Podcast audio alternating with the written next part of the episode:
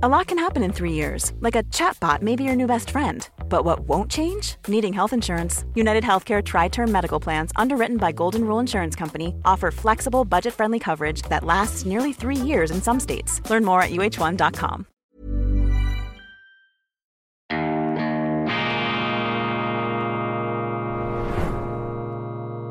Diese Ausgabe von Weltwoche Daily wird Ihnen präsentiert von Kibun dem Schweizer Pionier für gesundes Gehen und Stehen.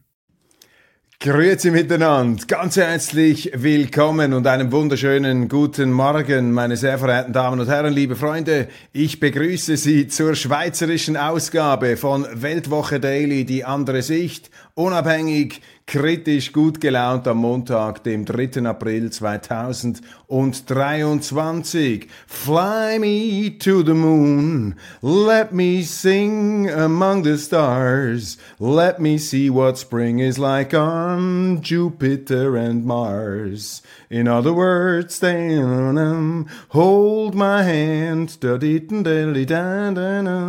in other words, Baby, kiss me. Ja, mit diesem Swing müssen wir jetzt in die vorösterliche Woche einsteigen. Meine Damen und Herren, singen Sie mit, fliegen Sie mit, steigen Sie ein. Das ist hier die Stimmung, die wir haben. Das ist die Atmosphäre. Die Weltwoche Daily im Grunde nicht immer singend, aber äh, mit den Nachrichten swingend verbreiten muss. Denn wir haben viel zu viel Stress, wir haben viel zu viel Konfrontation in unserem System System drin. Wir haben viel zu viel Aggression. Wir müssen wieder zurück zu Loving Kindness, zu liebender Freundlichkeit und auch zu wissenschaftlicher Unparteilichkeit. Diese Forderung hat aufgestellt vor mittlerweile über 100 Jahren der britische Philosoph Bertrand Russell. Wir müssen zurück zu Loving Kindness und Scientific Impartiality, also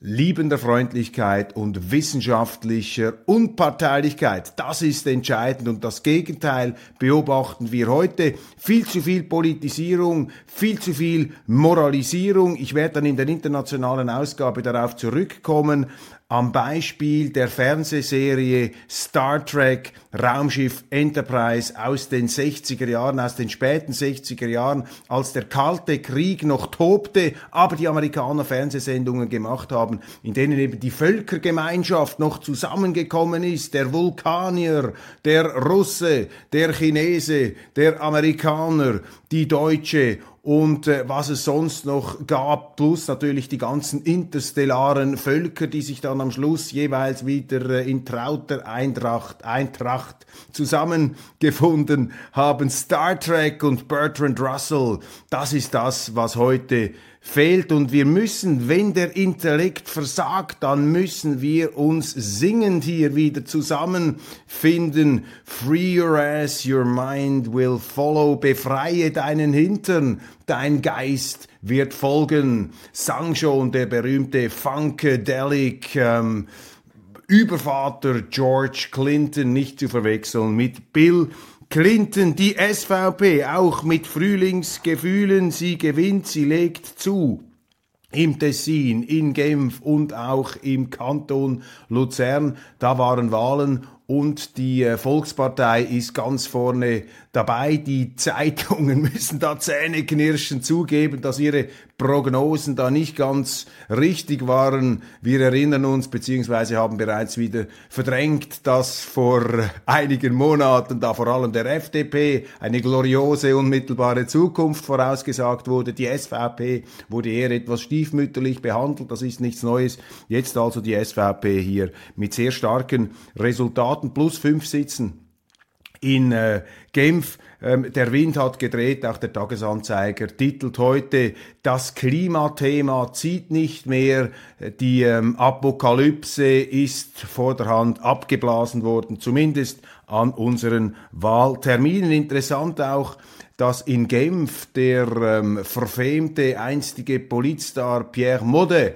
von den Freisinnigen jetzt mit seiner eigenen Partei ein erstaunliches Comeback geschafft hat. Er selber ist zwar noch nicht direkt in die Regierung eingezogen, das könnte er aber schaffen im zweiten Wahlgang, wir werden sehen, aber seine neue Bewegung hier hat es ins Parlament geschafft, ansonsten auch die SVP mit sehr starken Resultaten. Finnland, dort legen die Konservativen ebenfalls zu. Die hochgejubelte, in den Medien immer wieder hochgejubelte Ministerpräsidentin Sanna Marin musste ihre Niederlage einräumen. Da gibt es vermutlich einen Regierungswechsel. Aber Sie sehen das, was sich immer abgezeichnet hat, dass eben in wirtschaftlich klammen Zeiten, in Krisenzeiten, die liberal-konservativen Werte, die bürgerlichen Werte zurückkehren, das bildet sich nun bei den Wahlen ab. Man verabschiedet sich von diesen utopischen Luftschlössern. Das heißt nicht, dass man den Umweltschutz beerdigt, aber man pragmatisiert ihn, man macht ihn realistischer und wirklichkeitstauglicher. Das ist zumindest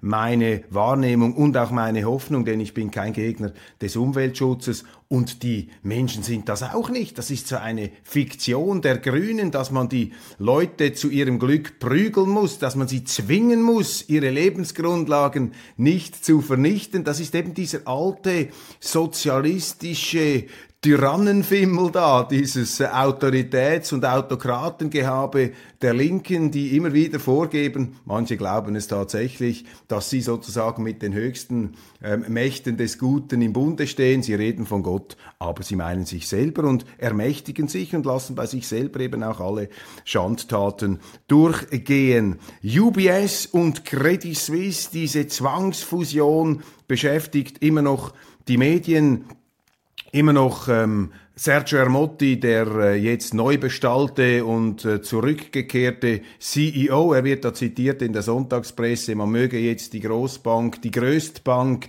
UBS in Ruhe lassen. Die Schweiz brauche eine große Bank aus der Schweiz äh, heraus, um hier international in diesen Raubtierdschungeln bestehen zu können. Ich kann das verstehen. Natürlich möchte die UBS nicht, dass jetzt da inkompetente Politiker hineinpfuschen. Und es hat ja tatsächlich etwas Ironisches, äh, wenn man sich die Fernsehsendungen anschaut. Und auch ich muss aufpassen, dass ich hier nicht in die Rolle des Universaldilettanten, des Universalexperten hinein reinrutsche, der zu allem und jedem Bescheid weiß, als setze er sich schon das ganze Leben mit der Materie auseinander. Aber mir ist schon aufgefallen, in der letzten Arena des Schweizer Fernsehens, wie da die Parteipräsidenten und Fraktionschefs in Sachen Banken, in Sachen Finanzplatz aufgetreten sind. Jeder wie ein langjähriger Bankmitarbeiter. Sie alle wussten ganz genau, was man jetzt machen muss und was nicht. Ähm, die Pandemie des Expertismus. Wir beobachten das ja schon seit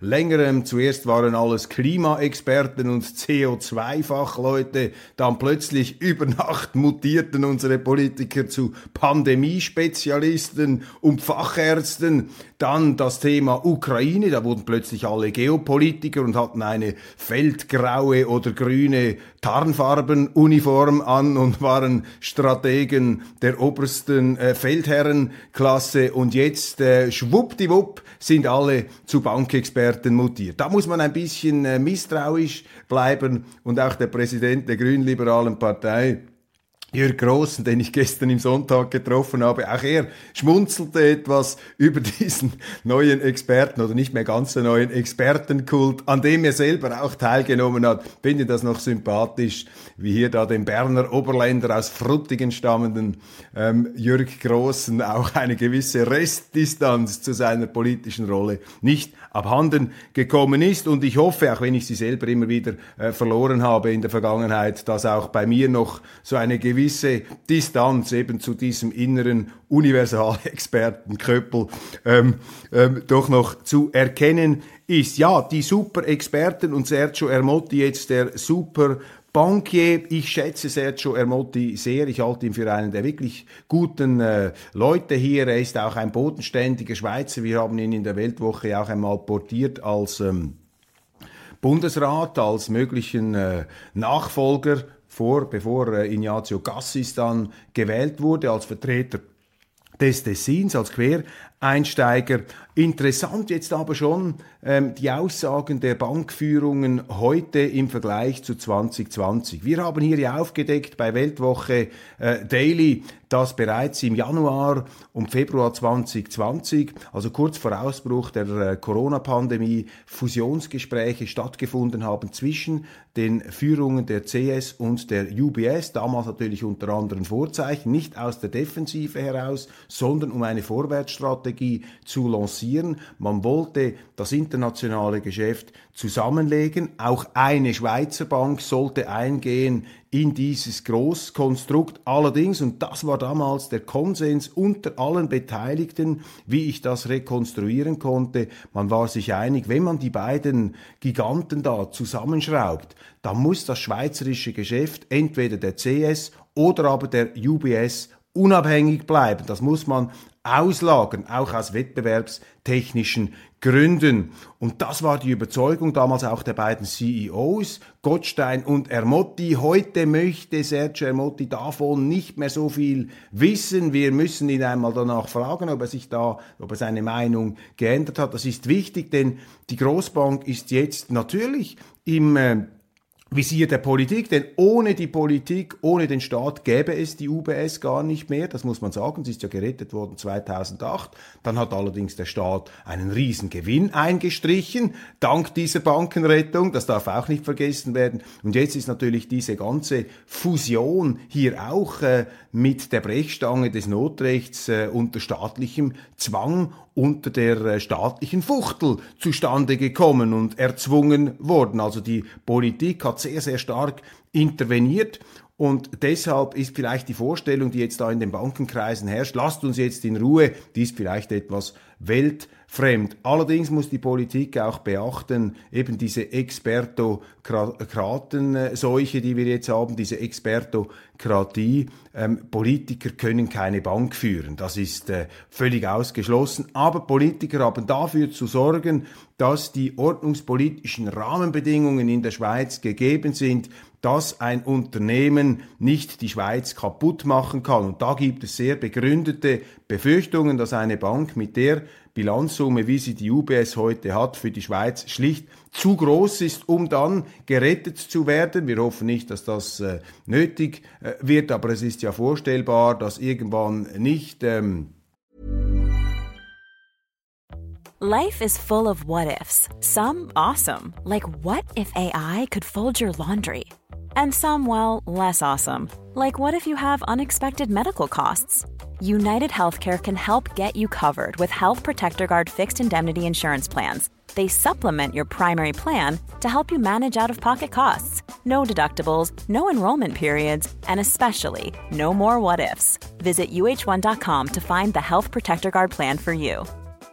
Hey, it's Ryan Reynolds, and I'm here with Keith, co star of my upcoming film, If, only in theaters, May 17th. Do you want to tell people the big news? All right, I'll do it. Sign up now and you'll get unlimited for $15 a month in six months of Paramount Plus Essential Plan on us. Mintmobile.com slash switch. Upfront payment of $45 equivalent to $15 per month. Unlimited over 40 gigabytes per month. Face lower speeds. Videos at 480p. Active Mint customers by 531.24 get six months of Paramount Plus Essential Plan. Auto renews after six months. Offer ends May 31st, 2024. Separate Paramount Plus registration required. Terms and conditions apply if rated PG. Von höchster Weisheit beschlagene so eine Bank wieder einmal führen werden. Und das könnte dann äh, eben da, dazu führen, dass eben die Schweiz dann wieder rettend eingreifen muss. Und das wäre sehr, sehr äh, gefährlich, wenn eine Bank zu groß ist. Wir haben ja jetzt schon gesehen, dass die sogenannten Too-Big-to-Fail-Pläne der Schweiz nicht funktioniert haben. Sie sind einfach vom Ausland nicht akzeptiert worden, beziehungsweise von der Schweiz gar nicht durchgesetzt worden.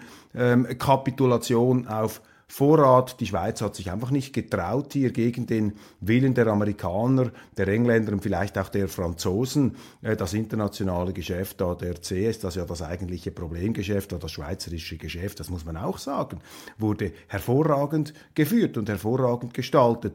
Und man hatte hier nicht den Mut, ähm, sozusagen diese Bank ähm, gesetzestreu hier, wie es unsere Rechtsordnung eigentlich vorgesehen hätte, sozusagen aufzutrennen, um einen Teil, den Lepra-Teil könnte man sagen, den, äh, den, äh, den kranken Teil, ähm, ja, abzutrennen und sterben zu lassen und dafür den Schweizer Teil zu retten. Nun, da wird jetzt also eine Diskussion stattfinden und natürlich auch mit äh, vorauseilendem Wahlkampfgetöse. Aber schon wichtig, da habe ich äh, Sympathie für das, was die Bankiers sagen. Äh, man soll es nicht übertreiben, aber ganz ohne politischen Einfluss geht's einfach nicht, weil die Politik viel zu präsent ist. Übrigens der Bundesanwalt, die Bundesanwaltschaft ermittelt nun, untersucht diesen UBS-CS-Deal. Das hat die Financial Times gemeldet. In der Schweiz ist das nicht so groß aufgegriffen worden. Sarah Wagenknecht, die deutsche Linkspolitikerin in der NZZ heute Morgen, geben ihre hohen Honorare als Vortragsrednerin zu reden. Das wird auch heftig kritisiert in ihrer Partei. Ähm, die Linke das löst Missmut aus und wie ich meine, nicht nur unberechtigten Missmut. Ich schätze ähm, Sarah Wagenknecht, äh, wir waren die Ersten, die ihr Buch Die Selbstgerechten als Titelgeschichte wirklich ganz groß hier präsentiert haben, auch mit einem Interview mit Sarah Wagenknecht. Das Buch ist dann tatsächlich, natürlich aufgrund unserer Berichterstattung, zu einem Bestseller geworden und hat ihr auch, das mag ich ihr von Herzen gönnen, hat hier natürlich äh, ihr schöne Einkünfte eingetragen, aber die Kritik, an einer Berufsparlamentarierin, die ja zu Hause nicht schlecht entlöhnt wird für ein Vollzeitmandat im Bundestag Deutschlands, da ist natürlich schon etwas die Frage, wie viele Nebeneinkünfte darf man eigentlich noch haben und wann beginnt das äh, eben, dass man sein eigenes Mandat versilbert, dass man vielleicht auch käuflich wird, dass man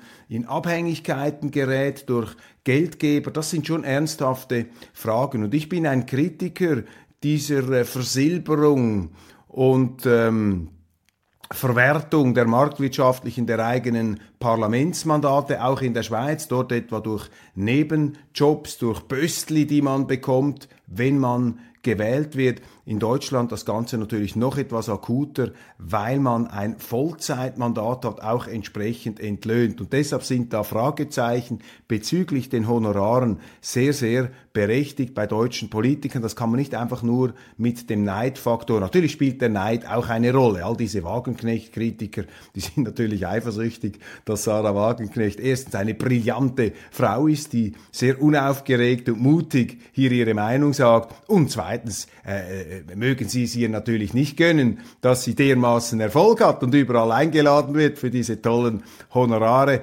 Aber das ist schon ein Missstand, da kann ich auch viele Deutsche verstehen, die da ähm, wenig Musikgehör haben, wenn ihre ohnehin schon fürstlich entlöhnten Parlamentarierinnen und Parlamentarier, diese Berufssoldaten da in der äh, Politik, dass die dann auch noch äh, Nebenverdienste machen können. Wissen Sie, wenn Sie 100% arbeiten in Deutschland, einen Arbeitsvertrag haben über 100%, da dürfen Sie nicht noch Nebeneinkünfte haben. Das ist auch in der Schweiz eine schwierige Sache hier und das muss man, das muss man äh, durchaus ernst nehmen. Am Samstag in Zürich in der Nacht auf Sonntag sind Hunderte von Linksextremen durch die Innenstadt gezogen und haben eine Spur der Verwüstung gelegt mit Molotow-Cocktails, Eisenstangen.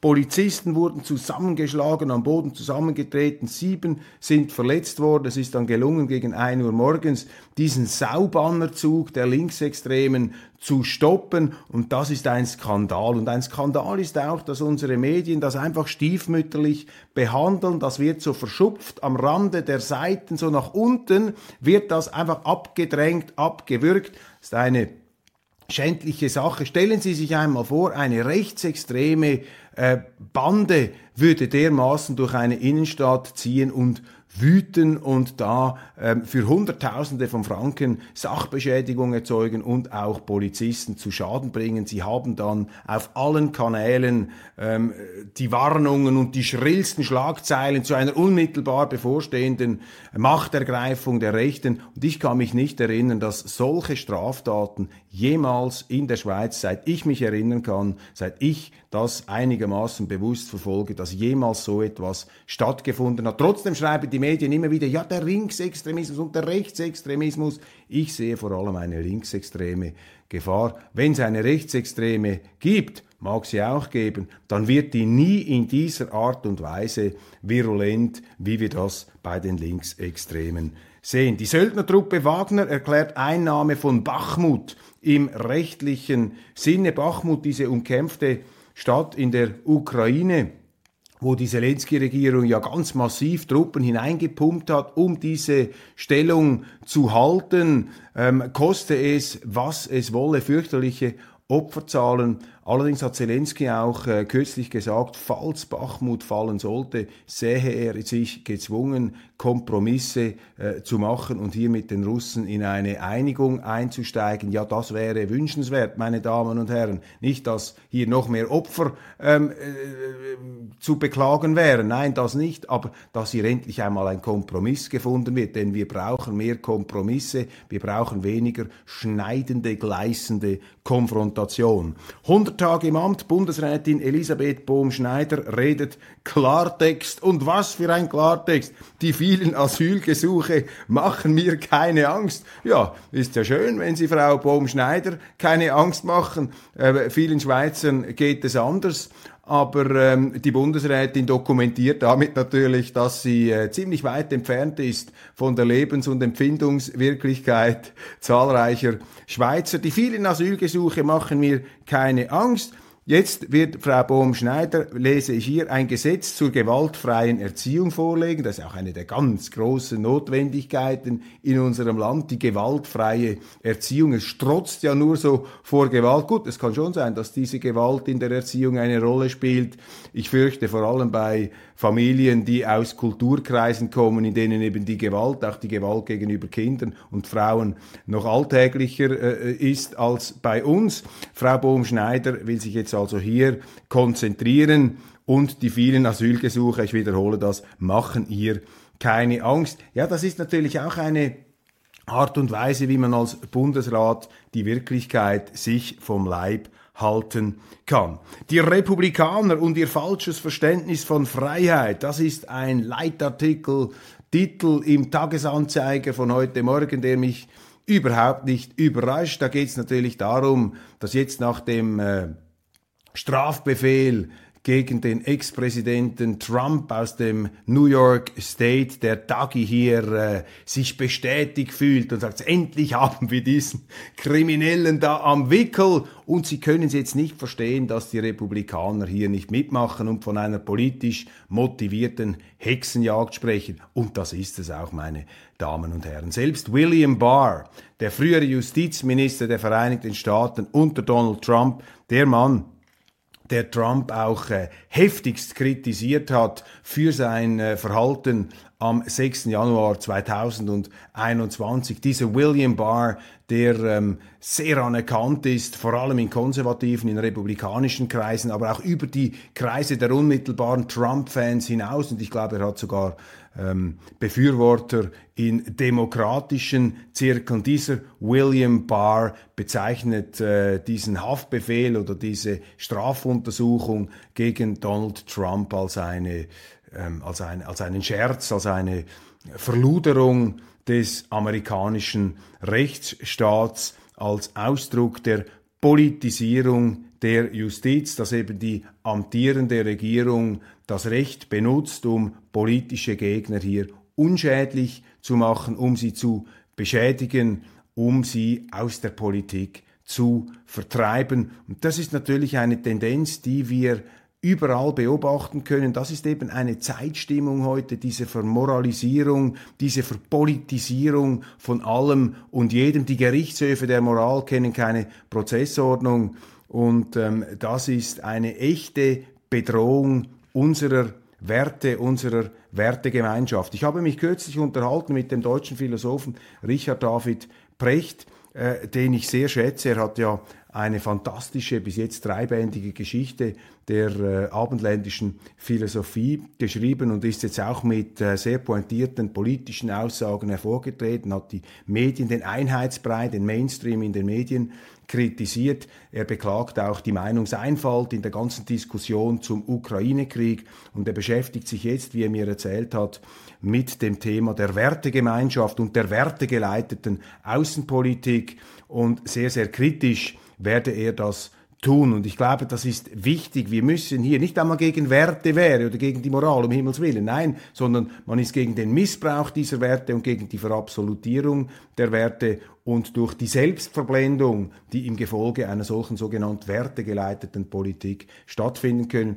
Und das hier ist eben auch wieder eine Facette in dieser ganzen überschießenden Moralisiererkultur, dieser Unkultur des Moralismus, leider auch in der Schweiz, auf dem Vormarsch, nicht bei Weltwoche Daily. Wir halten hier jeden Morgen gut gelaunt dagegen. Meine Damen und Herren, ich bin am Ende dieser Sendung angelangt und ich wünsche Ihnen einen wunderschönen Wochenstart mit dem Zitat des Tages von Bertrand Russell, dem überragenden britischen Philosophen des frühen 20. Jahrhunderts. Er war auch Pazifist aus der Erfahrung des Ersten Weltkriegs heraus und er hat gesagt, wir brauchen mehr liebende Freundlichkeit und wissenschaftliche Unparteilichkeit und diesem Wunsch schließe ich mich sehr gerne an. Machen Sie es gut. Bis morgen.